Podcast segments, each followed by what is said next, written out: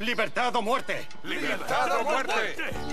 ¡Viva la revolución! ¡Viva la revolución! ¡Viva la república! En un humilde barrio de París seremos testigos del nacimiento de una revolución que engullirá a la monarquía francesa y estremecerá a Europa. ¡Sois los que no podéis votar!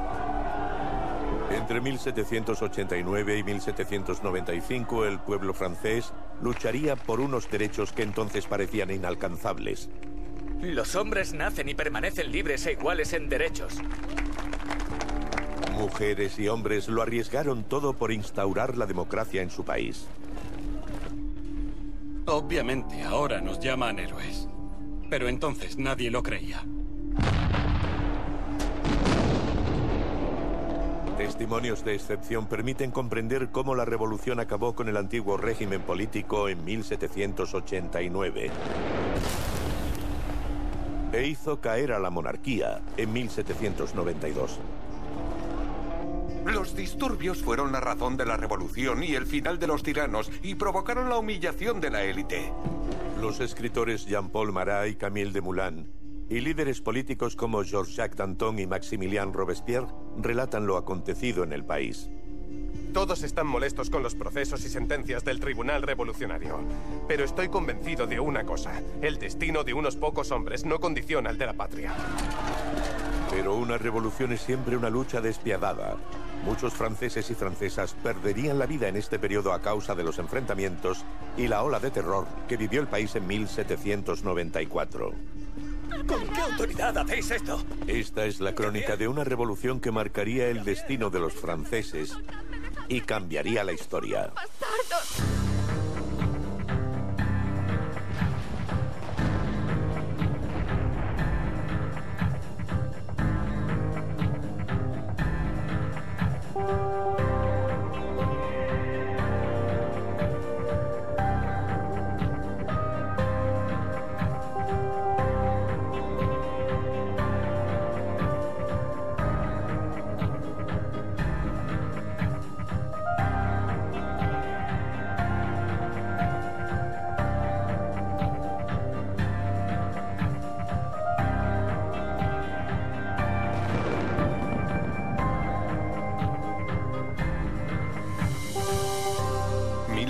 1789, la Revolución Francesa, entre el miedo y la esperanza.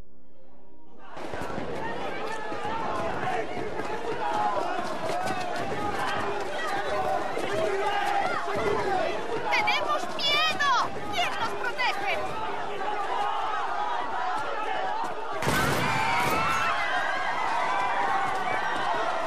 28 de abril de 1789. La Guardia Suiza y la Guardia del Rey francés reciben la orden de sofocar los disturbios en el barrio de Saint-Antoine, en París.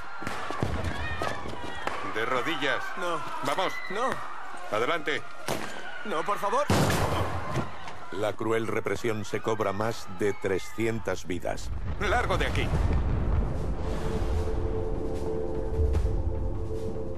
Días antes, el barrio de Saint-Antoine estalló cuando el director de la fábrica de papeles pintados, Rebellón, intentó rebajar el salario de los trabajadores. París está asolado por el hambre y el desempleo en los barrios, y la provocación del patrón desató la furia entre sus empleados.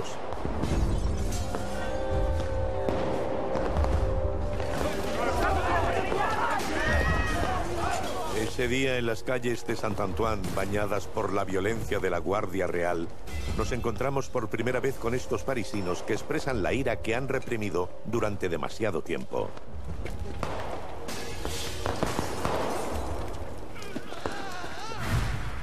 Jonas Levigan, un trabajador de la manufactura de los gobelinos, lamenta la suerte de los obreros parisinos.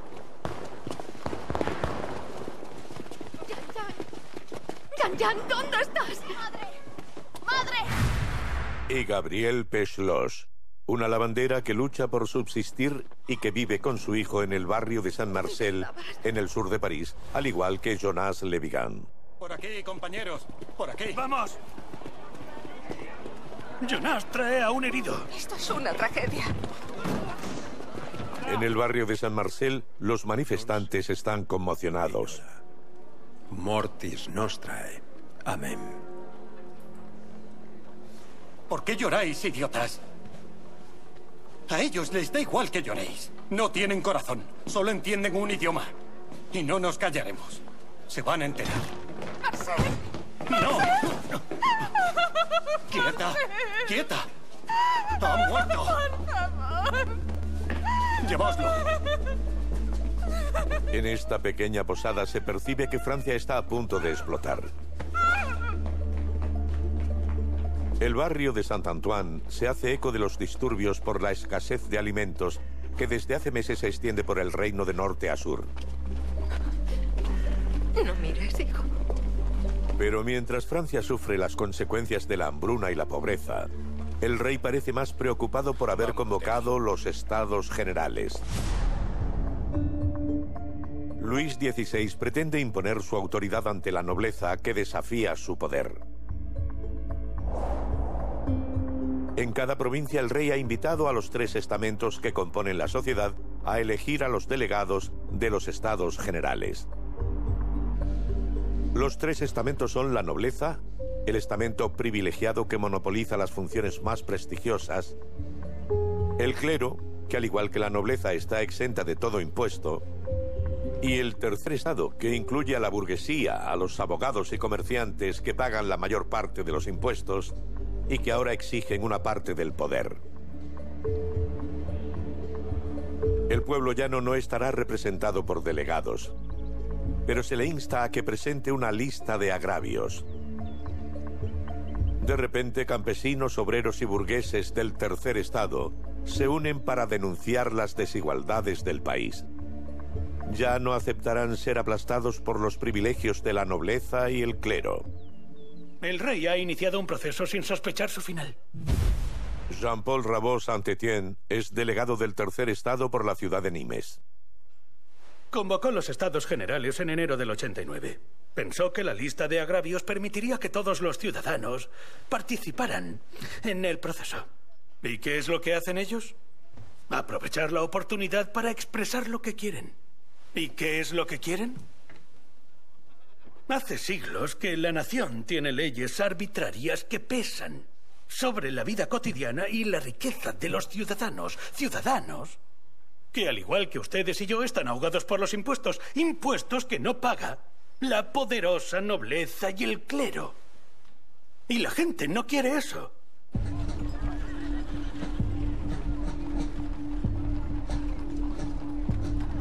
En realidad, Luis XVI ha convocado los estados generales para obligar a la nobleza a aceptar un nuevo impuesto que quiere aplicar. Para ganar este enfrentamiento contra la nobleza que se atreve a desafiarle, el rey necesita a la burguesía del tercer estado, para la que ha duplicado el número de delegados. Pero el 5 de mayo, cuando Luis XVI abre solemnemente la sesión de los estados generales, su estrategia se vuelve en su contra. Por primera vez los delegados de la burguesía son mayoría y pretenden aprovechar esta oportunidad para imponer sus exigencias. La primera de ellas es el rechazo del voto por estamento, es decir, un voto de la nobleza, otro del clero y otro del tercer estado.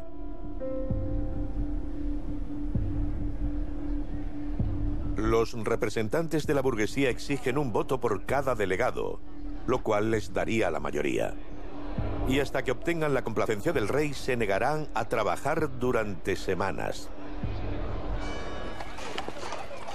Suelta la cuerda. Esto no te incumbe. Sí que me incumbe. ¿Qué Es quieres mía. decir? Lárgate. Jonas Levigan, al igual que muchos trabajadores, no cree que la reunión en Versalles cambie su situación. Trabaja en la manufactura de los gobelinos. No se siente representado por la burguesía del tercer estado, a la que considera muy alejada de sus dificultades cotidianas. Por supuesto que ganarán. El tercer estado está de nuestro lado, con el pueblo. Tienes razón, Sí. Basta ya, en serio. El rey nunca permitiría eso. Yo digo que ganarán porque tienen razón. No podemos pagar más impuestos. Jules Coupigny es un conocido cervecero de San Marcel que, como notable de la ciudad, ha participado en el nombramiento de los delegados del tercer estado. En mi caso, con los impuestos sobre el vino, la madera o el cartel de la fachada, no puedo ganarme la vida. Sinceramente, nadie nos ha escuchado antes. ¿Y ahora con una lista y unos diputados van a escucharnos? No. Tiene razón. Solo sé que en Rebellón nos dispararon como si fuéramos conejos. No me fío de ellos. Ese es vuestro problema. No os fiáis de nadie. No se fía de nadie. De todas formas, no llegarán lejos si los sacerdotes... ¿Tengo razón, Abad? ¿Qué piensa hacer el clero ahora? Paradójicamente es el clero el que desequilibra la balanza en Versalles. Tras semanas de estancamiento, varios delegados del clero deciden unirse a la burguesía en su sublevación contra el rey. De repente, los delegados del tercer estado ya no están solos. El 17 de junio de 1789 toman la insólita decisión de constituir una Asamblea Nacional representativa del pueblo francés. Este juego de poder obliga a Luis XVI a tomar el control de una situación que se le va de las manos. El 20 de junio el rey cierra la sala de los Estados Generales para impedir que se reúna la nueva asamblea. Nos quedamos estupefactos y no sabíamos muy bien qué hacer. Ballí, el diputado de París, sugirió que nos reuniéramos en el juego de pelota en Versalles.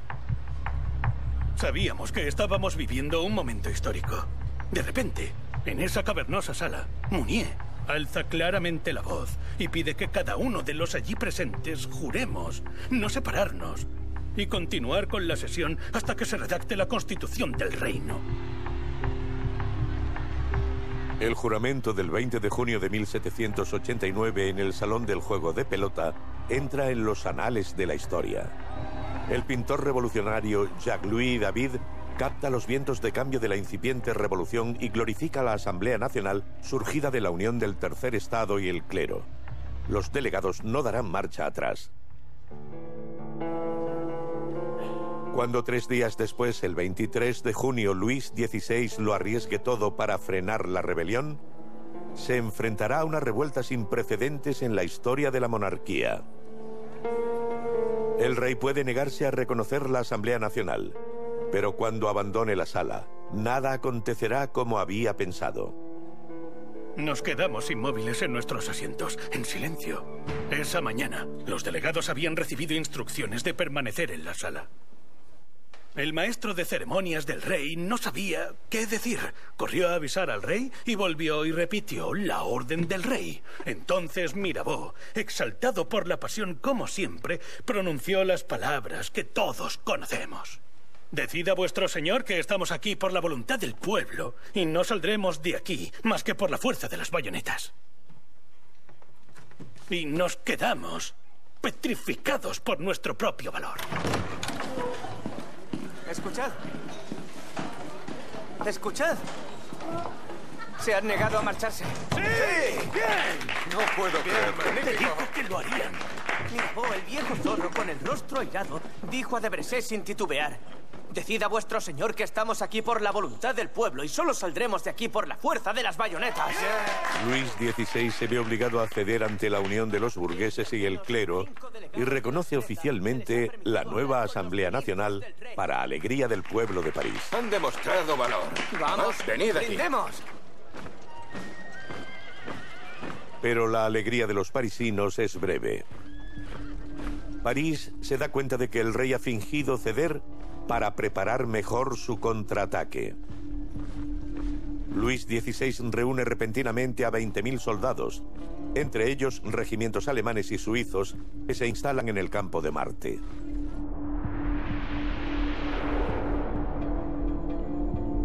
En los jardines del Palacio Real campea la emoción. Una revolución popular está tomando forma para defender la revolución política surgida en los estados generales.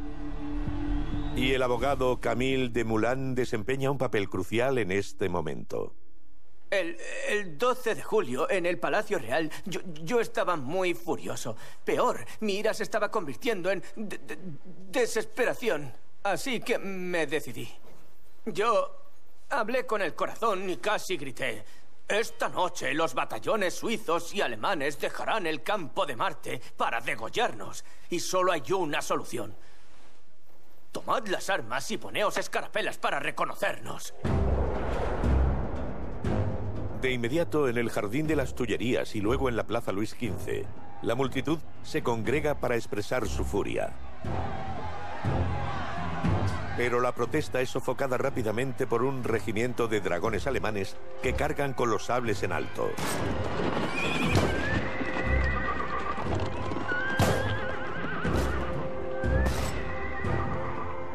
Por suerte para los parisinos, el 12 de julio el regimiento de las guardias francesas decide defender a París en lugar de al rey y repelen con ardor el primer asalto de los soldados alemanes.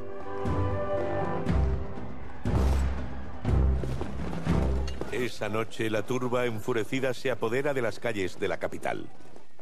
Su objetivo son los fielatos que rodean París, en los que se cobra el octroi o impuesto sobre el consumo. En el fielato de los gobelinos, Jonas Levigan lidera el ataque. Somos parte del movimiento. Los fielatos de Saint-Jacques y la Santé ya han ardido. Y creo que mañana no quedará ninguno en pie. Deben entender que queremos un cambio de verdad. ¿A dónde creéis que vais? Trabajo aquí, debo recoger los registros. Pues lo lamento. Informa a tu jefe de que los vamos a quemar todos. Me parece bien. Pero si vuelvo sin los registros, me echarán. Me costaría el puesto. La cuestión ahora es lo que nos cuesta a nosotros. Cada vez que llevamos mercancía a París nos desangran. Ese no es mi problema. ¡Quieto! ¿Qué no, no, atrás. Vuelve a tu casa. Vamos, vete de aquí.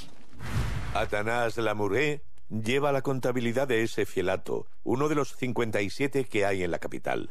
Sabe leer y hacer cuentas, y es un humilde engranaje en la administración parisina. Estáis locos. ¿Qué ganáis quemando los fielatos? Se acabó. ¡Prendedlo! ¡Sí! ¡Quemadlo! ¡Quemadlo! Al día siguiente, el 13 de julio, la Revolución Popular adopta varias formas. Disturbios a causa de la hambruna en San Lazar, donde la gente de los suburbios saquea un rico monasterio. Insurrección en la Plaza Luis XV, donde la muchedumbre intenta sustraer armas de un almacén real. Y al mismo tiempo, en el Hotel de Ville, el Ayuntamiento de París, y en la Plaza de Grève, delegados de la burguesía parisina dirigidos por Jean-Sylvain Vally están formando la Comuna de París, que inmediatamente recluta a varios miles de voluntarios para conformar una guardia municipal armada. Los parisinos tienen una cita con la historia.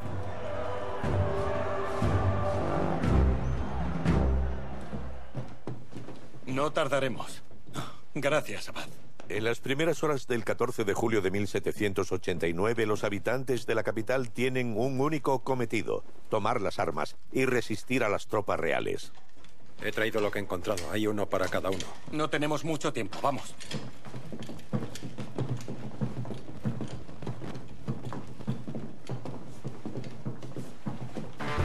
Mientras los barrios se organizan, los voluntarios de la milicia municipal se dirigen al complejo de los inválidos, donde se apoderan de más de 30.000 fusiles y numerosos cañones.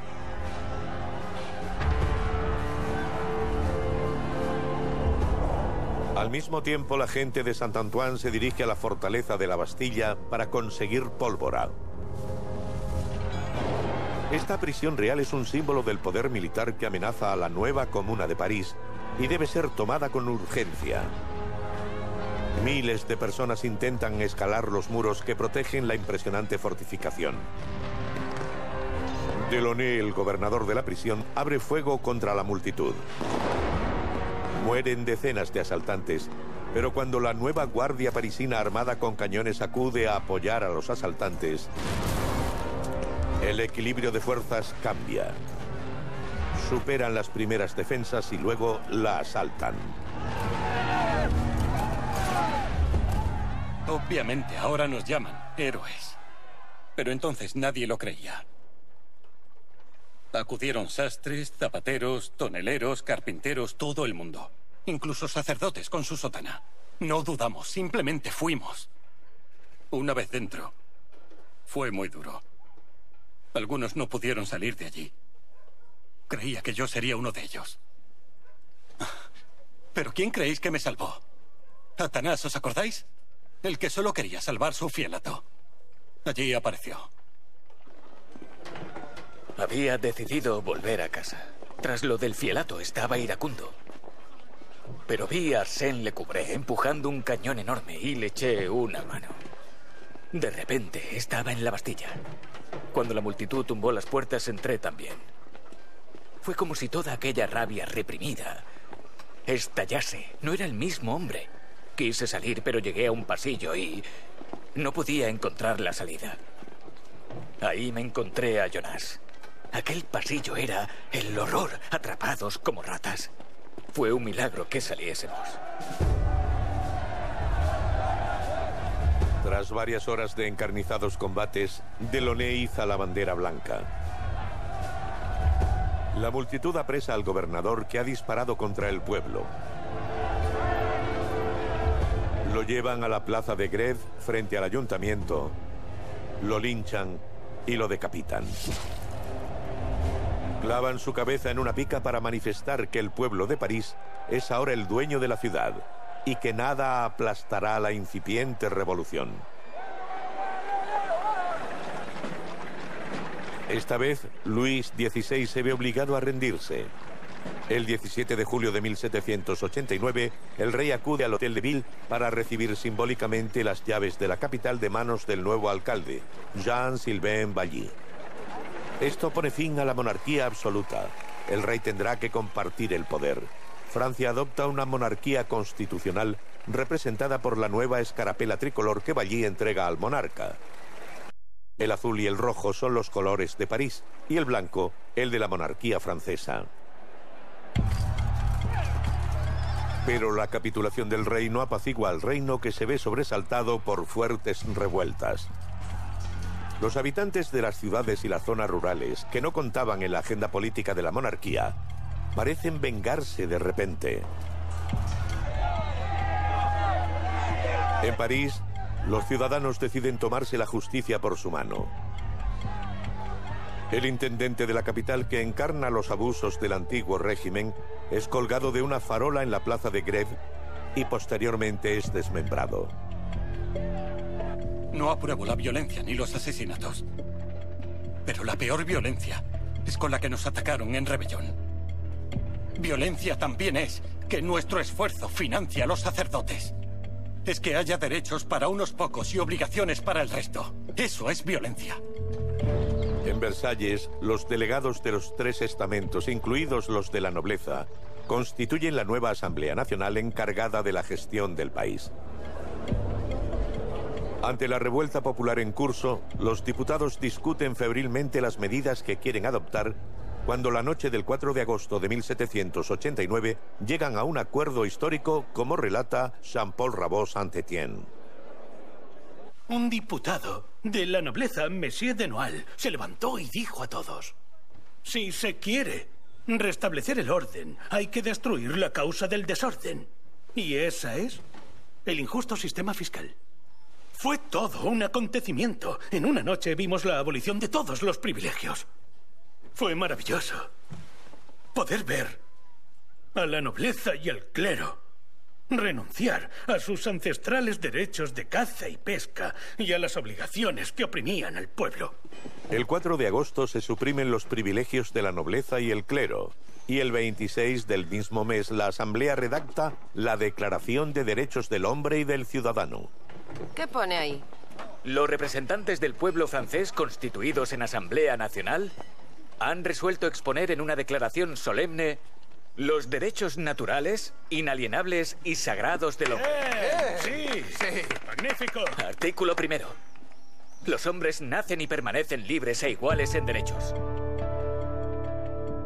Los hombres nacen y permanecen libres e iguales en derechos. El segundo artículo establece que esos derechos naturales e inalienables son la libertad, la propiedad, la seguridad y la resistencia a la opresión. La Revolución Popular acaba de convertirse en una revolución democrática ciudadana. Los que nunca han importado tienen de repente y por primera vez la sensación de existir. La seguridad y la resistencia a la opresión. Para esta revolución ciudadana, París es un laboratorio. Ningún cuerpo ni ningún individuo pueden ejercer autoridad. En la capital se esboza un sistema de democracia directa. La comuna instaura 48 asambleas locales a partir de la división establecida en los estados generales. Saint-Marcel, Saint-Antoine, Saint-Germain-des-Prés. Cada uno de estos nuevos distritos políticos cuenta con un batallón de la Fuerza Armada de la ciudad que ahora se conoce como Guardia Nacional. Y es dirigida por el Marqués de Lafayette, diputado de la nobleza que defiende la revolución siendo leal al rey.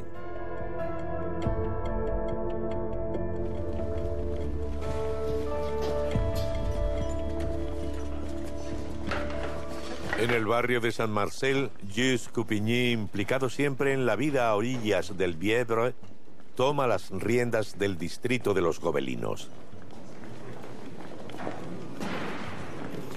Estas primeras reuniones plantean una cuestión crucial. ¿Quién tiene derecho a votos? ¿Solo los más ricos según el modelo de los estados generales o todos los ciudadanos franceses?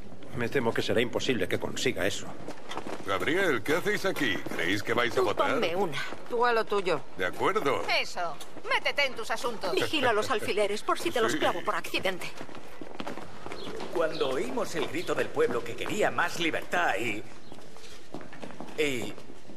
y más pan, asesinaron a compañeros en la Bastilla. Tiene razón. Hemos pagado con sangre. Y esa sangre nos da el derecho a votar, aunque no podamos pagar el impuesto electoral. Pero sabemos que eso no es justo. Queremos el derecho al voto. Eso es absurdo. Satanás, por favor. Ciudadano Lamuré. Ciudadano Lamuré, creo que un hombre de su honestidad debería votar en el distrito. Pero si no ponemos un límite con un impuesto, la gente que no tiene hogar, y Dios sabe perfectamente que son muchos, tendrán el mismo derecho. ¡No! Que seamos pobres no significa que seamos bobos.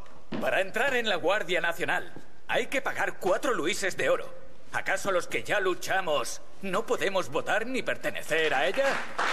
Es inaceptable. Bien dicho. Silencio. No podemos permitir eso. Dejadme hablar. Tras la victoria de la que todos fuimos responsables. ¿Todos?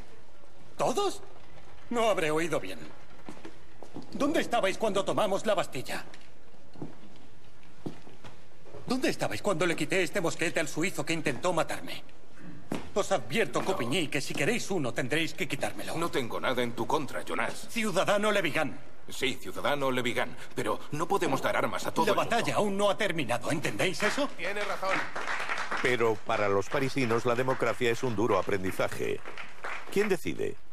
¿Quién tiene derecho a portar armas? Tormentosos debates cuyos veredictos se comunican a la Asamblea Nacional, que se pronuncia al final del proceso. Y yo también estoy en contra del impuesto electoral. Y quiero un sufragio para todos. Un sufragio universal para que las mujeres podamos votar. Muy bien.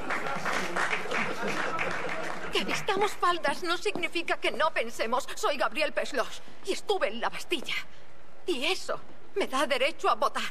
Igual que a ustedes. Venga ya. Eres una lavandera. Lo que faltaba. ¿Y qué? Eso no tiene importancia. Bien dicho. ¿Y por qué no vota mi burro también? Ah, cállate, imbécil. Vale, vale. Pues cierra la boca. Ahora hasta las mujeres quieren votar. Es Gabriel, es del barrio, ¿no la conoces? No, con ese temperamento me acordaría de ella. Todos tenemos derecho al voto. ¿Y desde Bien. cuándo? Ahora que todos hemos hablado, votemos. Sí.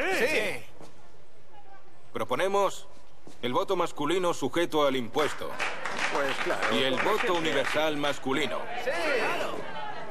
¿Y nosotras? Ah, sí. Y el sufragio abierto a todos, hombres y mujeres.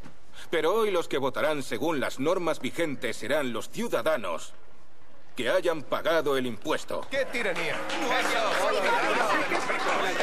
Calmaos, u ordenaré la expulsión de todos los que no podéis votar.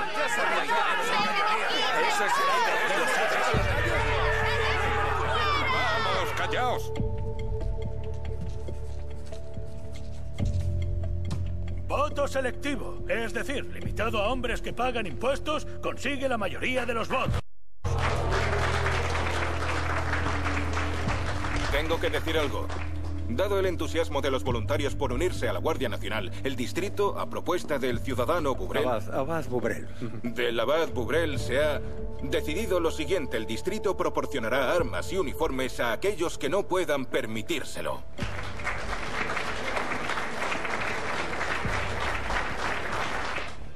Ganamos, creo.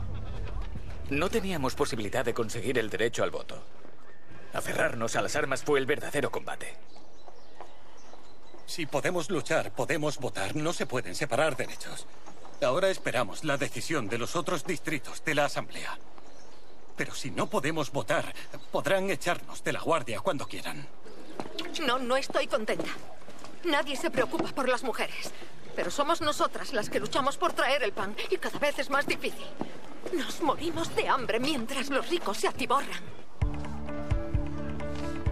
Todo ciudadano puede hablar, escribir e imprimir libremente, reza el artículo 11 de la Declaración de Derechos del Hombre. Se acabó la censura real y los panfletos publicados de noche. Los periódicos se multiplican. Es la primera prueba tangible del cambio social. Y la Gazette. Opiniones que en un reino donde la mayoría es analfabeta, a menudo se comparten en voz alta. L'ami du Peuple, el amigo del pueblo, Verdusen. El periodista revolucionario más radical y popular es Jean-Paul Marat. En septiembre comienza a publicar L'Ami du Peuple, el amigo del pueblo. En cuanto al abogado Camille Desmoulins, su pasión por la nueva prensa le lleva también a cambiar de profesión. El Palacio Real, el jardín del Palacio Real, era entonces un lugar extraordinario. Un hervidero de patriotismo. Nadie pide permiso para hablar de algún presidente o espera dos horas hasta que llegue su turno.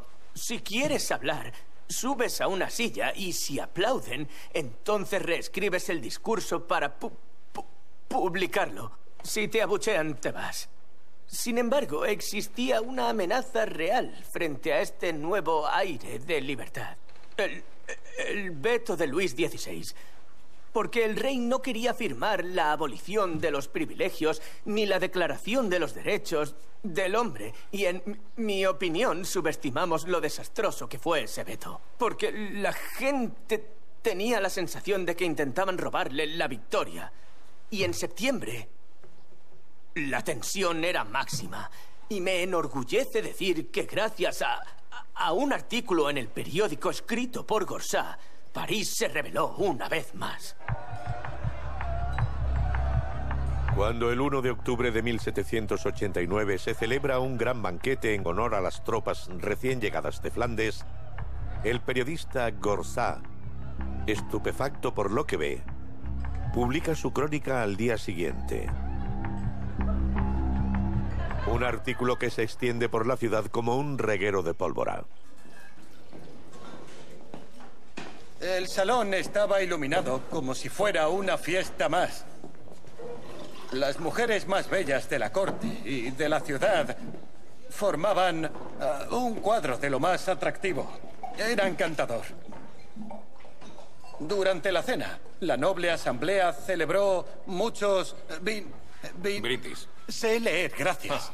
Muchos brindis por la reina, por el rey, por el monseñor Delfín y por la familia real en Me general. alegra escuchar Vaya, eso. parece que se divirtieron, ¿eh?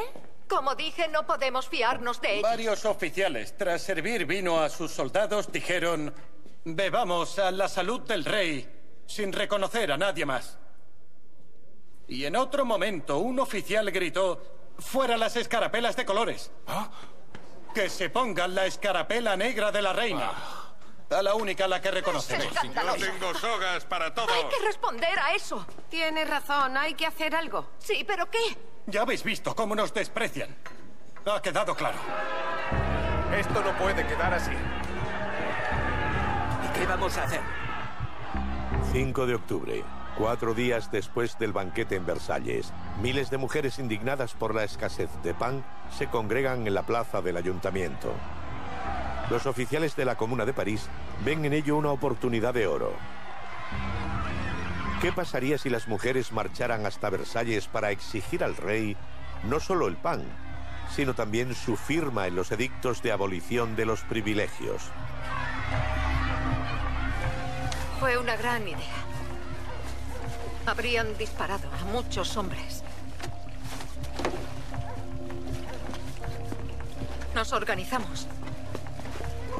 Movilizamos a las mujeres de la zona. Dijimos, no veremos a nuestros hijos morir de hambre mientras otros se atiborran en fiestas. Teníamos hambre, nada iba a detenernos. Cientos de mujeres se unen a la marcha. La Comuna de París envía a la Guardia Nacional para escoltarlas y obliga a su comandante, el general Lafayette, a ir a Versalles a pesar de sus reticencias. Tras varias horas de marcha, una delegación es recibida por el rey, que les hace vagas promesas. Pero es algo insuficiente para las parisinas. Toman la Asamblea Nacional y luego asedian el palacio durante toda la noche. A primera hora de la mañana invaden las estancias de la reina. Varios guardias reales son decapitados. Los manifestantes plantean una nueva exigencia, que la familia real regrese a París. El general Lafayette ve que la situación puede degenerar en cualquier momento. Por ello convence al rey y a la reina de que su única opción es abandonar Versalles. Y mientras una salva de artillería celebra la victoria de los parisinos, la familia real debe regresar a la capital. Luis XVI y María Antonieta se instalan en el antiguo Palacio de las Tullerías. Un palacio deteriorado que días más tarde acogerá también a la Asamblea Nacional en la Salle de Manège, la sala de equitación. Pero ese otoño de 1789, pese a la victoria en Versalles, la gente de los barrios se enfrenta a varias decepciones. En la Salle de Manège, la Asamblea adopta un sistema de votación limitado a los hombres que pagan impuestos, a pesar de la oposición de algunos progresistas como el diputado de Arras, Maximilien Robespierre. ¿Cómo se puede pretender que la nación sea soberana si la mayoría de los individuos que la componen carecen de todos los derechos políticos que justifican y asientan esa soberanía? Si una minoría es soberana y la mayoría permanece sumisa, entonces estamos ante una nueva aristocracia. Una aristocracia que es la peor de todas, la aristocracia de los ricos. Para protegerse de la ira del pueblo, la Asamblea decreta también la ley marcial. Nadie podrá llevar armas. Y sobre todo, una bandera roja sobre el ayuntamiento indicará que cualquier reunión está prohibida bajo pena de muerte inmediata. Una decisión que horroriza al periodista Jean-Paul Marat. Inventaron la bandera roja para prohibir cualquier manifestación que fuera demasiado peligrosa. Pero, ¿qué les hizo pensar que un simple trozo de tela roja conseguiría acallar los gritos del pueblo? Los disturbios fueron la razón de la revolución, el fin de los tiranos y provocaron la humillación de la élite, el ascenso del pueblo y la restauración de la libertad. Y esa ley marcial que prohibía cualquier tipo de manifestación fue propuesta por un enemigo del bien común.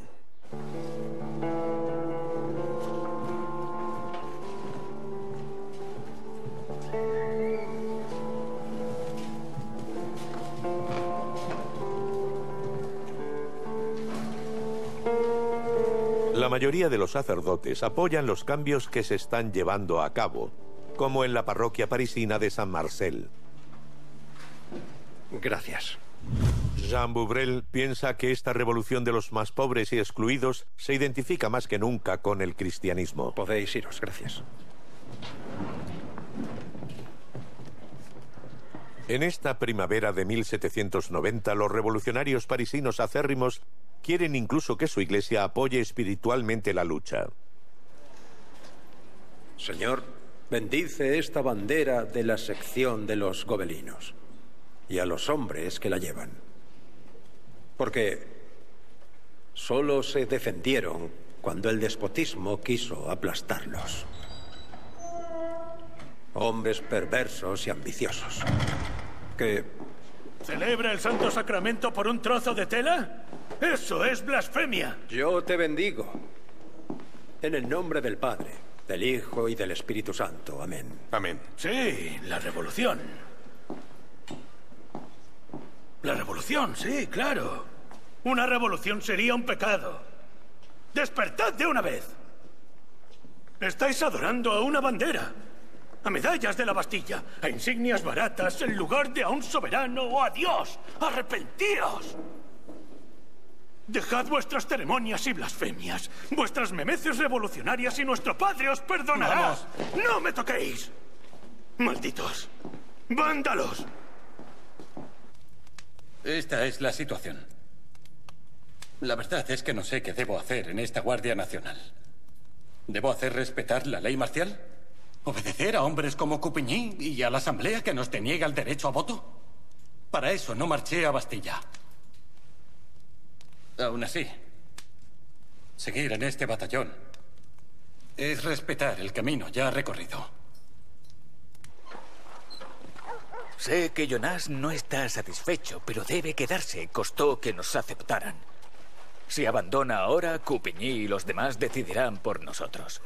Si rompemos la unidad, ellos serán los únicos que lleven armas. Yo aún tengo esperanzas. Ganamos nuestra revolución. Y estamos cambiando cosas. Julio de 1790.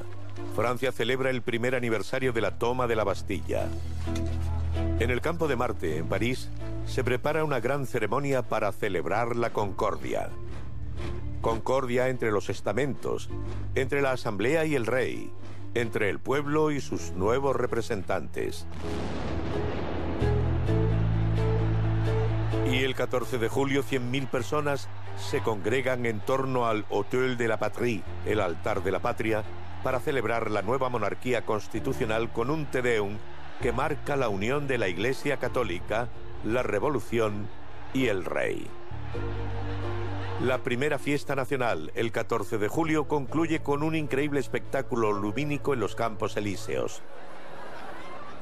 Pero durante los meses siguientes quedará patente que la Concordia de julio de 1790 no es más que una fachada. Muy pronto profundas grietas amenazarán el edificio construido durante el último año.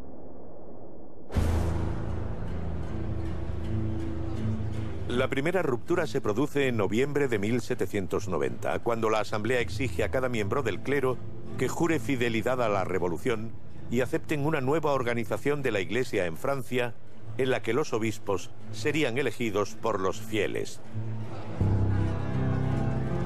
Los católicos se dividen entre los que aceptan, como en París, y los que se niegan, que pronto serán conocidos como los clérigos refractarios, y son muy numerosos en las provincias del sur y el oeste del país. Juro velar por los fieles de la parroquia, ser leal a la nación, al rey y a la corona, y defender con mi poder la constitución decretada por la Asamblea y aceptada por el rey. Para mí, el juramento se alinea con las escrituras y lo firmaré. Ya expresé mi sentir cuando la Asamblea nacionalizó los bienes eclesiásticos. Pensé que era normal que la Iglesia participara en este esfuerzo de la comunidad por construir un nuevo país más, más justo y fraternal. En nuestras parroquias, como aquí en París, es obvio para muchos sacerdotes, pero en las provincias algunos hermanos no lo entienden. Creen que el juramento quiere controlar nuestra religión. Y la situación ha degenerado. Es terrible, horrible. La gente mata de nuevo en Francia en el nombre de Dios. Es casi una guerra por la religión. En Montauban y Nimes, católicos refractarios se enfrentan a protestantes revolucionarios. Una guerra en la que mueren cientos de personas. En Aviñón combaten e incluso mueren en las iglesias. Iglesias en las que pronto resuena la voz del Papa, que rechaza el juramento revolucionario de marzo de 1791 y pide a todos los clérigos del país que se retracten o serán excomulgados. Esta postura exaspera a los parisinos que queman una figura representando al Papa en los jardines del Palacio Real. Para los sacerdotes, la amenaza papal también causa problemas. Desde que el Papa dijo que nos retractáramos, no sé qué debo hacer. Estoy confuso. Muy confuso. Una segunda ruptura mucho más grave se produce en junio de 1791, cuando los parisinos se ven sorprendidos por la noticia de que el rey Luis XVI y su familia han intentado huir del país para unirse a los nobles en el exilio y han sido detenidos en Bahrein.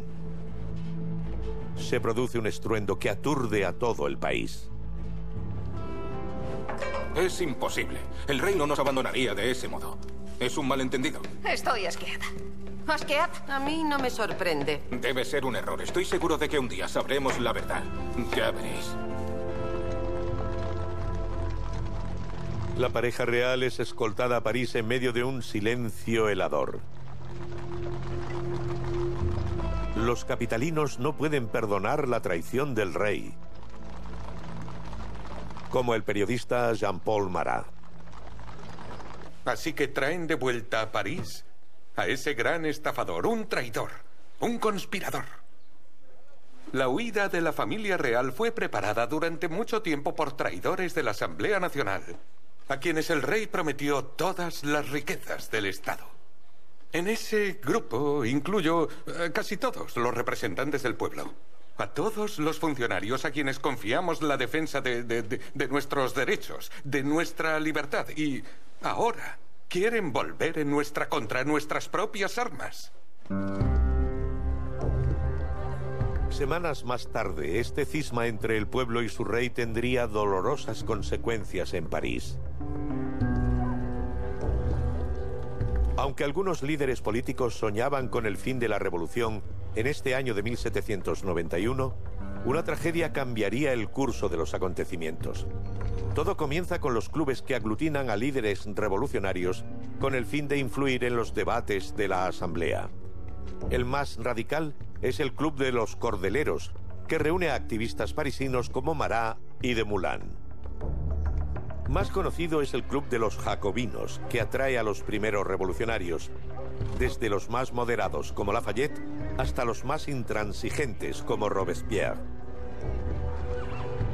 Cuando los cordeleros exigen que Luis XVI abdique, es como si una máquina infernal se pusiera en marcha. En mi opinión, como en la de Marat, la huida del rey reveló algo.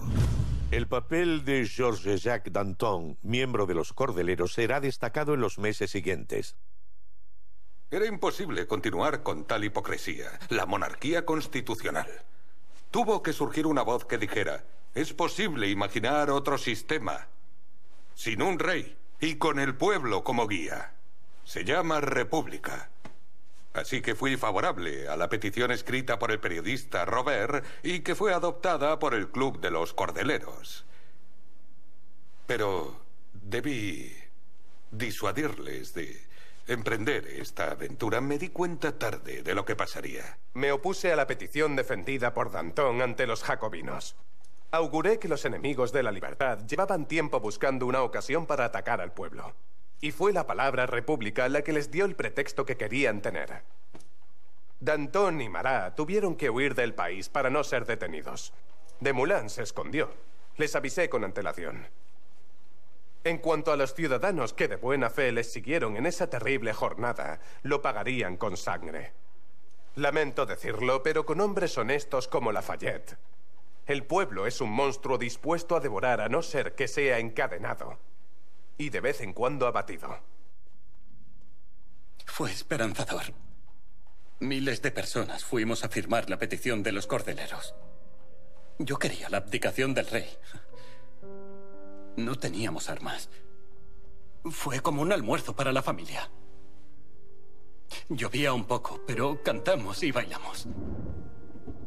En algún momento izaron la bandera roja del Hotel de Ville para indicar que aquello era ilegal. No lo sabíamos, estábamos lejos. Y entonces empezaron a disparar. Era Lafayette y la Guardia Nacional. Ciudadanos como nosotros. Ciudadanos matando a semejantes.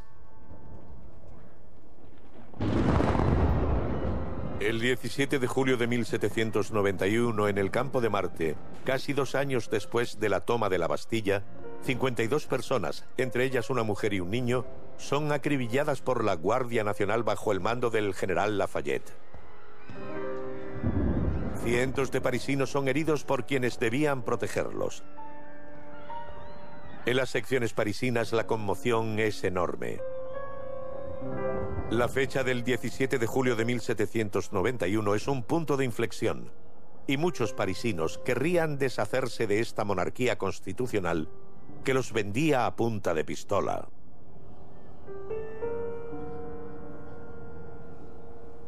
Ese día decidí dejar el batallón. Siempre estaré con el pueblo, no con las armas que lo masacran. Quieren acabar con la revolución. Y no lo permitiremos.